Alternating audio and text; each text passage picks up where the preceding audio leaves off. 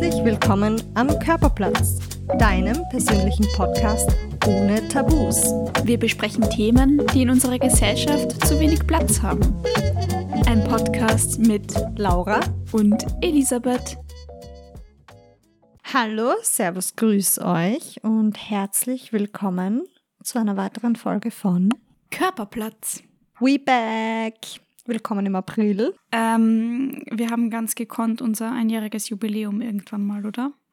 Ja. Ich weiß leider nicht wann. Aber wir sind auf jeden Fall, ähm, es müsste jetzt irgendwann mal sein. Im Mai. Haben wir im Mai oder im Juni, im, im April? Ich glaube im Mai. Okay, wir sollten nachschauen.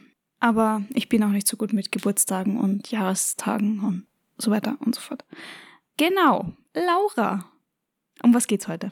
Heute geht es um die Vaginalflora, um die Scheidenflora und ja, generell mal um das Tabu zu brechen, was das ist, warum das wichtig ist für uns Frauen oder Menschen mit Vagina, wie das so funktioniert. Findest du, dass Scheidenflora ein Tabuthema ist? Hm, es ist schwierig, mich auf sowas anzusprechen, weil für mich ist eigentlich nichts ein Tabuthema. Aber ich glaube schon, dass es viele Menschen gibt, die sich davor scheuen, drüber zu reden. Okay. Ich glaube, es ist einfach ein, ein Thema, das ein bisschen untergeht. Also jetzt gar nicht so als Tabuthema, sondern dass man einfach vielleicht auch nicht so ganz weiß, dass das was ist, worüber man sprechen kann. Weil ich erinnere mich zum Beispiel nicht, ich weiß nicht, ich komme immer mehr drauf, dass mein mein Biologieunterricht nicht so super war in der Schule. Also schon in gewisser, in, in vieler Hinsicht, sagen wir so. Ich habe eine coole Lehrerin gehabt. Aber was diese Thematiken betrifft, ist es echt lückenhaft. Und wir haben zum Beispiel nicht darüber gesprochen, was ein Darmbiom ist oder was eine Scheidenflora ist. Aber das betrifft uns Menschen ja. Und im Endeffekt sollte man ja das auch irgendwie im Biologieunterricht äh, lernen. Bin ganz deiner Meinung. Wir haben damals eigentlich auch nur allgemein halt die Geschlechtsorgane durchgemacht und so, was da alles dazugehört, wie Sex funktioniert, wie Verhütung funktioniert oder halt was gewisse Geschlechtskrankheiten sind, wie eigentlich haben wir nur AIDS, Chlamydien und das ist das andere, Syphilis durchgemacht. Ein Strauß Chlamydien für dich. Damit du mich auch nicht vergisst. Schaut mal auf Instagram bei uns vorbei. Die Ellie hat ein ganz lustiges Reel zusammengeschnitten ich habe jetzt gerade nachgeschaut. Unser, wir haben jetzt im April unseren Jahrestag, Ellie. Ich glaube, nächste Folge wird, wird ein bisschen special werden. Yeah, April Special. Cool. Ich freue mich auch. Wir wissen noch nicht was, aber wird cool. Ja, man, man wie, was war dein, also wie hast du von der Vaginalflora erfahren und was das ist? Also wie war deine erste Begegnung damit? Mm, boah, ich glaube, das dürfte über meine Mama gewesen sein. Ich habe immer wieder so, also dass sie mir halt irgendwann gesagt hat, okay, wenn du dich da unten, Achtung, bei uns hat das Mäuschen geheißen. Ich weiß nicht warum. Das ist das Mäuschen gewesen. Egal, meine Scheide hat Mäuschen geheißen, bis ich keine Ahnung wie alt war. Ähm, jedenfalls, wenn du dich da unten beim Mäuschen wascht, dann darfst du keine Seife verwenden, weil dann störst du quasi, sie hat nicht wahrscheinlich sicher nicht gesagt, deine Scheidenflora, aber das vertragst du da unten nicht. Das war so das Erste, was ich mich jetzt spontan erinnere, wo ich wahrscheinlich in den Kontakt gekommen bin, wo ich gewusst habe, aha, da unten ist die Haut irgendwie anders empfindlich als meine normale Haut. Bei mir war das ein bisschen später. Also ich habe einmal dann Ende meiner Teenagerjahre eine Pilzinfektion gehabt, bin zum Frauenarzt und der hat mir dann eben was erklärt von Scheidenflora muss in Balance sein, damit du keine Pilzinfektionen kriegst, etc. etc. und mir so eine Vaginaltablette mitgegeben. Und ich kann mich nur erinnern, dass ich das gehasst habe, weil du dadurch so viel Ausfluss kriegst. Ja, aber das war meine erste Begegnung. Ich glaube, ich war damals 18 oder so. Okay. Ja, wollen wir vielleicht einmal prinzipiell damit starten, was ist denn die Vaginalflora? Sehr gerne. Also die Vaginalflora. Äh, die Vagina ist quasi der Bereich vom Scheideneingang bis zum Muttermund. Und die Vagina ist mit einer Schleimhaut ausgekleidet, die Pilze, also die vor Pilzen und Eindringlingen schützt. Und diese Schleimhaut bildet oder hat quasi diese Vaginalflora, die aus Milchsäurebakterien besteht, die dann Milchsäure bilden, um eben Bakterien also andere Bakterien, Pathogene, Viren, Pilze, Eindringlinge, Eindringlinge abzuwehren. Genau. Und Fun Fact: Wir haben auf einem Kubikmillimeter Vagina circa zwei Milliarden Milchsäurebakterien. Also das sind ganz viele, ganz, ganz viele. Ja, ist ziemlich cool, unser Abwehrsystem da unten. Und also sie besteht hauptsächlich aus Milchsäurebakterien. Östrogen, also das weibliche Haupthormon, sorgt für die Produktion von diesen Milchsäurebakterien und sorgt eben für den optimalen Schutz. Was ganz wichtig ist für unsere Vaginalflora, ist, dass sie in einem leicht säuerlichen Milieu ist, also so circa 3,8 bis 4,5 pH-Wert und funktioniert so optimal. Sobald es ein bisschen basischer wird und ähm, die Menge an Milchsäurebakterien oder halt Lactobacillen, sagt man auch, ähm, sinkt, desto größer ist die Wahrscheinlichkeit für eine Bakterieninfektion, Pilzinfektion etc. Okay, ja, das klingt ja schon mal ganz gut und vor allem das mit der Menge an Milchsäurenbakterien. Ich finde, das ist so eine Zahl, die kann man sich gar nicht vorstellen. Also vor allem, aber ja, macht schon Sinn. Ich glaube, dass die ähm, Besiedelung auf unserer Haut ja ähnlich also ähnlich intensiv ist mit Bakterien. Apropos Haut, da kommen wir später auch noch zur Hygiene. Aber unsere Haut hat zum Beispiel einen anderen pH-Wert, was später bei der Hygiene wichtig wird, 5,5 so in dem Bereich. Und deswegen sind auch Seifen, die wir für unsere Haut verwenden, nicht wirklich zulässig für unsere Vaginal. Flora. Ja, genau. Ich, also das ist ja generell bei Schleimhäuten so. Wofür braucht man die, die Vaginalflora? Du hast schon gesagt, eben hauptsächlich um vor Eindringlingen zu schützen. Ähm, die Scheidenflora ist ja auch ein wichtiger Bestandteil von unserem Immunsystem und arbeitet dementsprechend auch mit dem mit der Darmflora bzw. dem Darmbiom sehr eng zusammen. Man weiß, zum Beispiel, dass dieses Immunglobulin A, das, also das ist auch in der, in der Vaginalschleimhaut zu finden.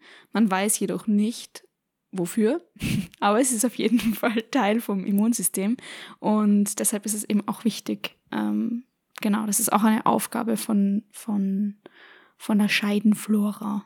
Genau, wir haben ja schon eine Folge zum Thema Darmbiom gemacht und das Darmbiom und die Scheide, also die Vagina, hängen über so eine sogenannte Schleimstraße äh, zusammen, wodurch auch die Vagina mit diesen Milchsäurebakterien dann auch versorgt wird. Also in dem Sinn hängt es auch zusammen, was die Ernährung betrifft, aber dazu später mehr. Ah, das ist ja auch ganz interessant. Also kurz, ich muss kurz abschweifen.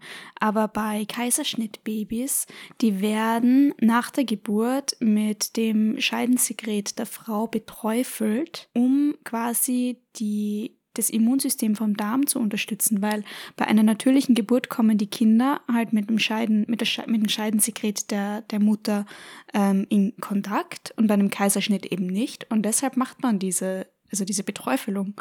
Und ich finde das extrem spannend. Das habe ich auch erst jetzt im Zuge von dieser Recherche, wenn man es so nennen mag, für den Podcast herausgefunden und finde ich ganz interessant eigentlich. So schließt sich der Kreis, oder wie ich gerne sage, so kreist sich der Schließ. Weil wir haben in unserer Darmbiom-Folge auch schon darüber gesprochen, dass es auch Auswirkungen auf dein Darmbiom hat, wie du geboren wurdest. Eben das jetzt mit dem Kaiserschnitt, weil du eben auch durch diese Schleimstraße mit dem Darmbiom der Mutter in Verbindung kommst bei einer natürlichen Geburt. Ich finde das alles sehr spannend. Total. Ähm, die Laura und ich sind ja immer so bei jeder, bei jedem Thema, oh, können wir da drüber reden? Geht sich das für eine Folge aus oder soll man irgendwie zwei Themen reinnehmen? Und dann kommt man irgendwie drauf, doch, man kann auch einfach über so ein Thema, da gibt's, das ist ja nur ein Bruchteil sogar, was wir jetzt im Podcast besprechen, was es zu den ganzen Themen gibt. Ja, du hast ja schon gesagt, die Scheidenflora ist sauer. Das heißt, ähm, vor allem die Milchsäurebakterien eben. Und da pendelt sich der pH-Wert eigentlich so um die 4 ein. Äh, es ist aber so, dass das sich verändert auch im Laufe von einem Zyklus von der Frau.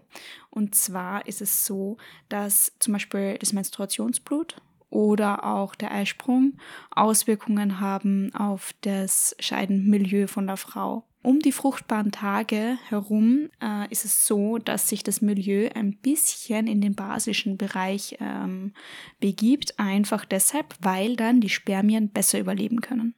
Es ist ja auch so, und das ähm, können Frauen auch beobachten in ihrem Zyklus, dass sich auch das Scheidensekret verändert. Also wenn man jetzt am Anfang und am Ende von seinem Zyklus quasi oder bevor man seine Menstruationsblutung bekommt, ist das Sekret eher so dick und, und klumpig vielleicht und weiß und eher zäh. Und um die fruchtbaren Tage herum ist das Ganze ja auch sehr flüssig, fadenziehend, eher, ähm, eher durchsichtig. Hat eben auch den Grund, dass, wenn das fadenziehend ist und flüssig, da die Spermien besser aufsteigen können. Und wenn es dick ist, dann bildet sich sogar bei der beim Muttermund so ein, so ein Pfropfen, dass Spermien einfach nicht wirklich eintreten können. Also das Ganze ist schon sehr durchdacht von unserem Körper und unser Körper weiß schon, was er zu tun hat. Aber es gibt einfach Dinge, die das Scheidenbiom, die Scheidenflora, ja auch beeinflussen und negativ beeinflussen können. Genau, das wäre eben zum Beispiel, wo wir vorher über das Waschen gesprochen haben. Also die Hygiene ist irrsinnig wichtig, ähm, weil du eben mit gewissen Seifen oder es gibt auch diese Intimwaschlotionen, so Vaginalduschen und so Zeugs. Also, also es gibt ja auch einige Mythen zum Thema Vaginalflora. Einer davon ist zum Beispiel, dass Waschen mit Waschlotionen extra für den Intimbereich oder mit speziellen Seifen gut sein soll. Und das stimmt einfach absolut nicht. Damit kannst du viel mehr kaputt machen und diese Flora so sehr stören, dass du eben viel anfälliger wirst für eine Pilzinfektion, für eine Bakterieninfektion, was dann irrsinnig, irrsinnig unangenehm ist. Also es drückt sich ja dann durch arges Jucken, Brennen, Geschwollenheit, Trockenheit etc. Ganz, ganz unangenehm. Also jeder, der das schon mal gehabt hat, kann das gleich nachempfinden. Gleicht wahrscheinlich gerade meinem Gesichtsausdruck. Oh, nein. Hatte das schon mal.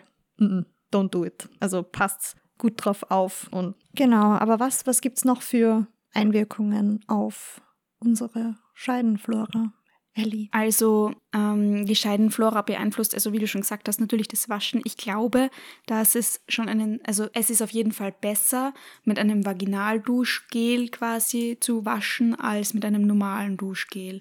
Aber das aller, allerbeste ist natürlich einfach klares Wasser, weil ähm, ich habe das mal gehört, dass man auch so eine gewisse Abhängigkeit dann von so einem Duschgel entwickeln kann, weil sich deine Scheidenflora natürlich dann anders anpasst. Das, das habe ich jetzt aber nicht noch einmal extra nachrecherchiert. Also das ist jetzt nur mir gerade eingefallen. Ja, was kann sonst noch die Scheidenflora beeinflussen? Natürlich der Darm. Bis zu einem gewissen Grad spielen die im gleichen Team, aber es gibt auch Darmbakterien, die einfach nicht in die Scheide gehören. Deshalb sollte man sich auch immer von vorn nach hinten auswischen, wie wir alle als kleine Mädchen wahrscheinlich gelernt haben. Genau. Und was gibt's noch? Auch Spermien, der Penis per se, sämtliche Spielzeuge und Dinge, die in die Vagina eindringen, ähm, sind natürlich Keimquellen bis zu einem gewissen Grad. Also es gilt, Hygiene ist einfach so der oberste Punkt, was ähm, dann auch Pilzinfektionen eben betrifft.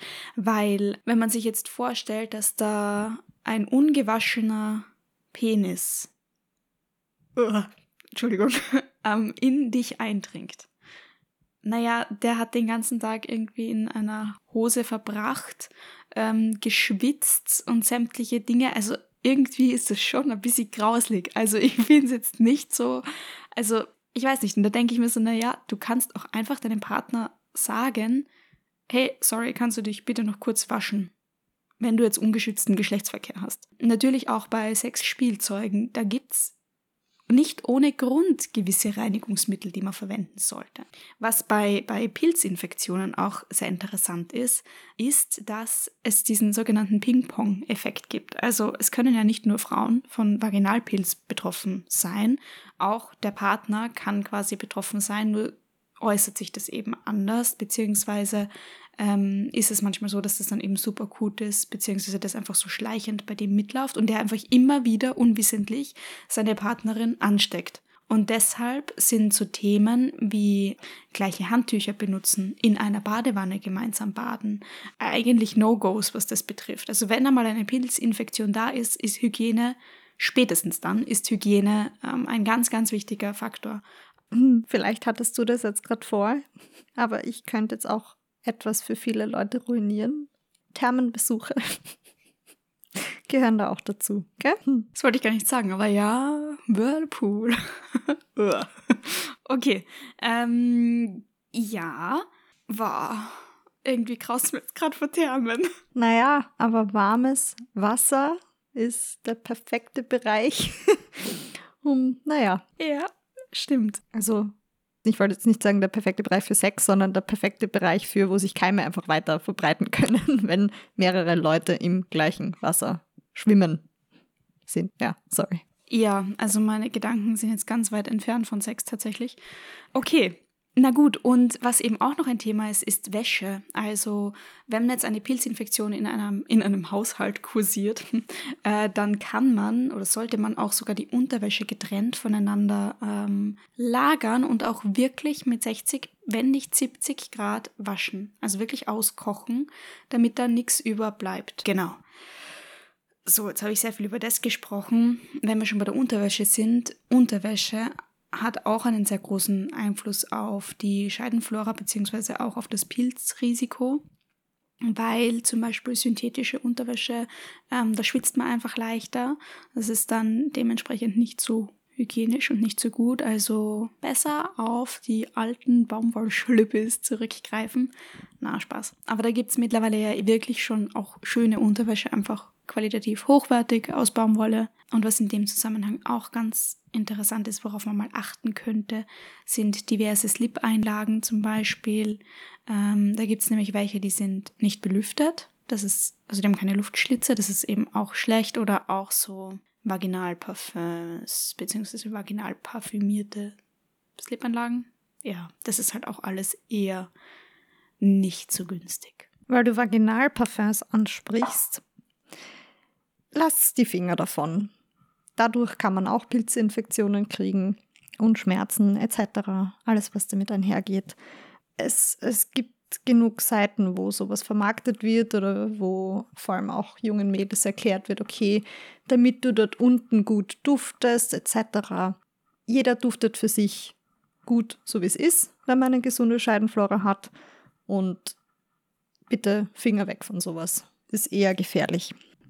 Wie kann man jetzt, also wenn man eh schon alles, was wir jetzt aufgezählt haben, richtig macht, also ich trage jetzt Baumwollunterwäsche, die wasche ich mit 60 Grad, ich lagere sie richtig, ich äh, wechsle sie regelmäßig, ich wasche mich mit warmem klaren Wasser einmal täglich und ähm, habe geschützten Sex, übrigens auch mit geschütztem Sex. Es gibt gewisse Kondome, die die Scheidenflora auch beeinträchtigen können, aber sehr selten. Die meisten sind eigentlich schon latexfrei und eigentlich ganz neutral.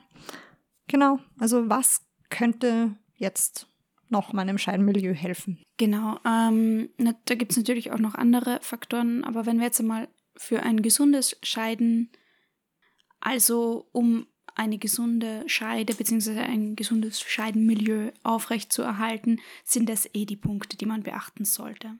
Es ist aber leider so, dass 75 Prozent aller Frauen im Laufe ihres Lebens einen Scheidenpilz haben und 5 Prozent von diesen haben das chronisch, also immer wiederkehrend. Da ist eben vor allem das, was ich vorhin gesagt habe, mit diesem Ping-Pong-Effekt, dass man sich das innerhalb von einer Partnerschaft, in einem Haushalt quasi immer hin und her gibt, weil man eben aus Versehen das gleiche Handtuch verwendet, die Wäsche irgendwie nicht trennt und so weiter.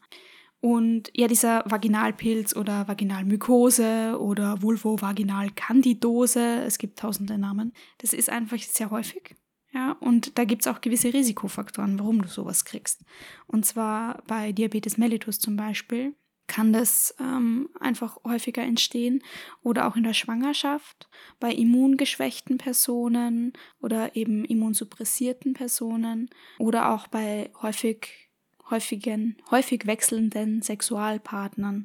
Da ist eben auch der Punkt, der Partner sollte mitbehandelt werden, beziehungsweise wenn du wechselnde Sexualpartner hast und einen Scheidenpilz diagnostiziert bekommst, dann solltest du einfach sagen, hey, ich habe einen Scheidenpilz gehabt, bitte lass dich auch behandeln, weil das einfach sonst ein Teufelskreislauf ist und umsonst haben nicht 75 Prozent aller Frauen einen Scheidenpilz. True. Ähm, ein, ein wichtiger Faktor zum Beispiel ist auch Antibiotikum, weil Antibiotikum eben kann das ähm, Scheidenmilieu komplett beeinflussen und die Milchsäurebakterien Armee, die wir da unten haben, nennen wir es einmal Armee, weil sie kämpfen ja, ähm, ja, verringern. Also, wie wir eben vorher schon angesprochen haben, je geringer dein Anteil an Milchsäurebakterien dort unten, desto weniger der Kampfgeist, sagen wir es mal so. Ja, genau. Also die durch Antibiotika ähm, wird einfach dieser pH-Wert gestört und dann steigt der. Ähm, ja, du hast schon gesagt Scheidenpilz, also du hast kurz beschrieben, wie sich das für dich angefühlt hat. Ähm, Symptomatiken, vielleicht, dass wir das auch ganz kurz sagen. Ja, wie fühlt sich das an? Habe ich einen Scheidenpilz? Ähm, wenn es juckt und okay, wenn es juckt und wenn es ähm, brennt, wenn es geschwollen ist, wenn es rot ist, wenn es trocken ist und wenn du vielleicht einen weißlich-grünlichen, klumpigen Ausfluss hast, dann solltest du vielleicht mal zum Frauenarzt schauen, zur Frauenärztin. Ähm, das könnte dann ein Pilz sein. Äh, und ja, der kann tatsächlich auch gefährlich werden. Ähm, vor allem in der Schwangerschaft, weil, also ein Scheidenpilz per se, den kannst du gut behandeln, da werden wir dann nachher kurz noch drauf eingehen. Aber in der Schwangerschaft zum Beispiel, vor allem in der frühen Schwangerschaft, kann das zu einer Fehlgeburt führen. Also das Risiko ist da einfach erhöht. Und auch wenn du gerade schwanger werden möchtest, kann es sein, dass wenn du keine gesunde Scheidenflora hast, dass dein, dass es, dass, dass dann das Schwangerwerden schwieriger ist. Genau. Ja. Und was kann man jetzt machen? Also es gibt so Tablettenkuren, es gibt auch ähm, eine Zäpfchenkur, wenn du dann einen, eine Scheiden, einen Scheidenpilz hast. Also es gibt ja auch diverse Hausmittelchen, die, wie die das dann quasi beeinflussen können.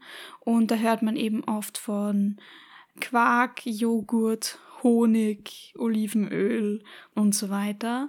Ähm, Chili. Aber ich glaube, das ist selbsterklärend, dass Chili vielleicht nicht das Beste ist.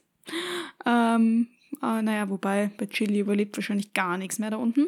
Naja, ähm, und die Idee dahinter ist, dass bei, bei Joghurt oder Quark, dass da eben auch Milchsäurebakterien drinnen sind. Und da gehen die Meinungen auch von ärztlicher Seite ein bisschen auseinander. Äh, ich hätte jetzt einmal so weit recherchiert, dass es bei beginnenden, bei beginnenden Infektionen Sinn machen kann, weil natürlich diese Milchsäurebakterien vorhanden sind aber es sind auch andere Bakterien drinnen. Das heißt, es ist so ein bisschen dieser Zwiespalt. Es kann sein, dass es hilft. Und wenn es nicht hilft, dann schadet es zumindest nicht so extrem. Also bei Joghurt und Quark hast du halt jetzt nicht so, dass, dass es dir wahnsinnig schadet. Und das gleiche gilt eben für Öle, so Olivenöl und so. Wobei ich muss sagen, ja, auch wenn es mir nicht schadet, ich möchte eigentlich kein Öl in meinem Intimbereich haben. Ähm, dass die Idee dahinter ist ein Schutzfilm, quasi, dass das dann helfen soll und dass es halt, wenn es Öl, dass die Reibung nicht so da ist, dass es ein bisschen ja, angenehmer ist. Ja, von dem her schön und gut, aber man muss sich nur überlegen, Öl, da haftet dann alles dran und alle Fusseln von der Unterwäsche und ich glaube, das macht es nicht wirklich besser und da werden dann eher noch andere Dinge in die ähm, Scheide eingetragen einge eingetragen, eingebracht. Ähm, ja, also ich weiß nicht. Ich würde, glaube ich, eher immer einen Frauenarztbesuch empfehlen. Ähm, auch wenn es Hausmittelchen gibt und wenn vielleicht so eine Joghurtkur auch von Ärzten, Ärztinnen empfohlen wird, ja, weiß ich nicht. Ich würde es immer eher abklären lassen und dann nicht zu viel herum experimentieren, weil im Endeffekt kann man da vielleicht auch Dinge einfach schlimmer machen, als es gibt. Aber Laura, du hast einen Mythos. Ich sehe es gerade auf deinem, auf deinem Screen. Genau, ich habe es jetzt beim Recherchieren als Mythos gefunden mit den Joghurt-Tampons. Aus dem Grund, weil ähm, es andere Lactobacillen im Joghurt sind oder im Quark, als wir da unten haben. Und wie du schon gesagt hast, in solchen Fällen, vor allem mit der ganzen Symptomatik, ist es wirklich gescheit, den Frauenarzt, die Frauenärztin aufzusuchen. Es gibt mittlerweile auch nicht zu teure ähm, eben Vaginaltabletten oder Vaginalkuren, wo die Lactobacillenmischung zusammenpasst, wo du dir sicher sein kannst, dass das funktioniert. Und je kürzer man leidet, desto besser. Ja, ich muss sagen, ich habe das mit dem Joghurt-Tampon damals nicht probiert. Habe auch davor noch nicht wirklich davon gehört.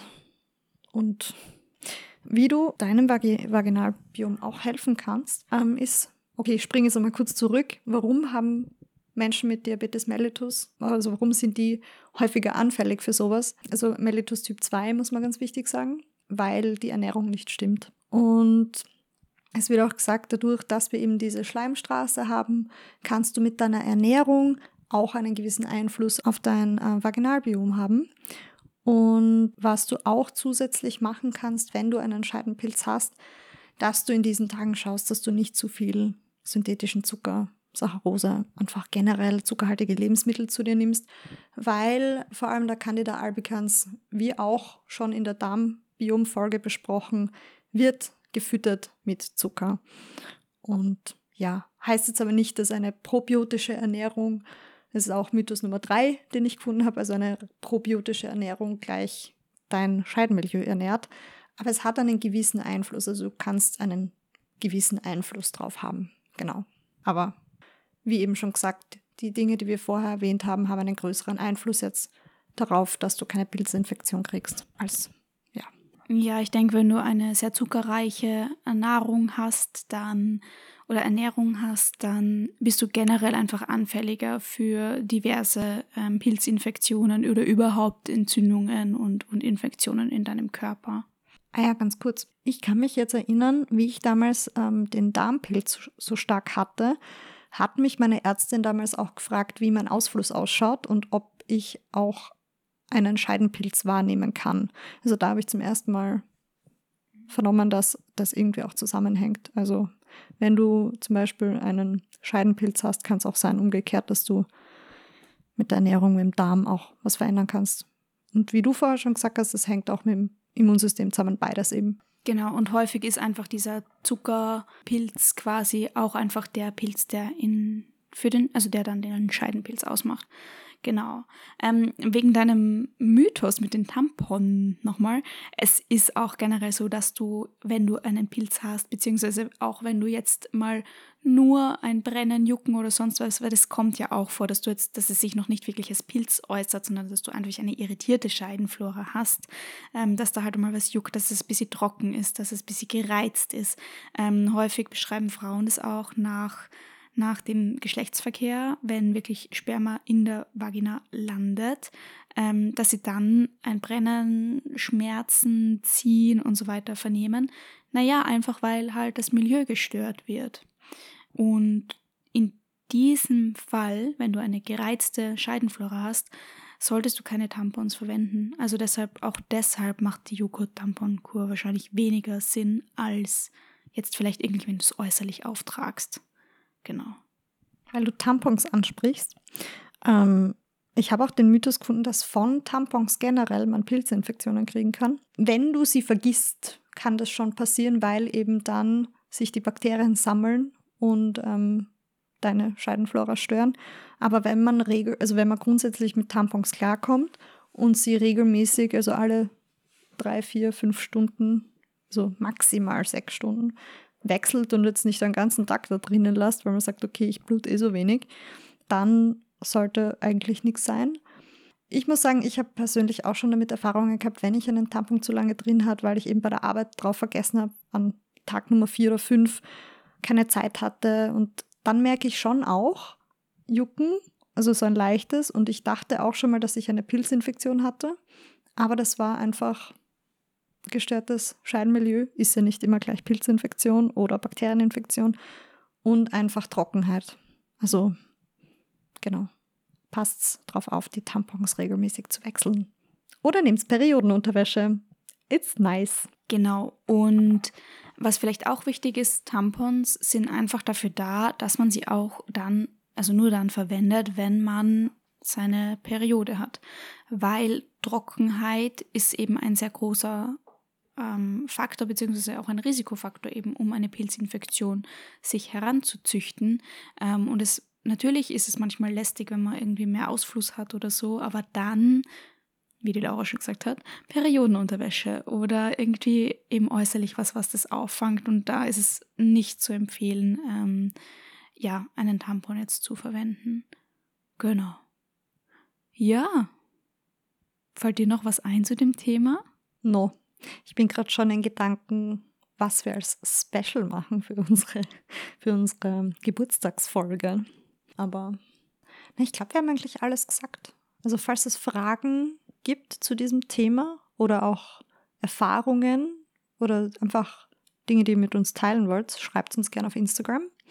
Schaut auf unserem Kanal vorbei. Eben wie schon gesagt, die Ellie hat ein ziemlich cooles Reel hochgeladen. Äh, Achtung, Ohrwurmgefahr. Und ja, hast du noch was? Nö, ich glaube, das war's. Na dann, passt auf euch auf. Wir wünschen schöne zwei Wochen. Und einen guten Start in den hoffentlich bald Frühling. Ja, heute ist ziemlich kalt. Aber die Sonne scheint zumindest. Ja, also, ciao sie. Tschüss.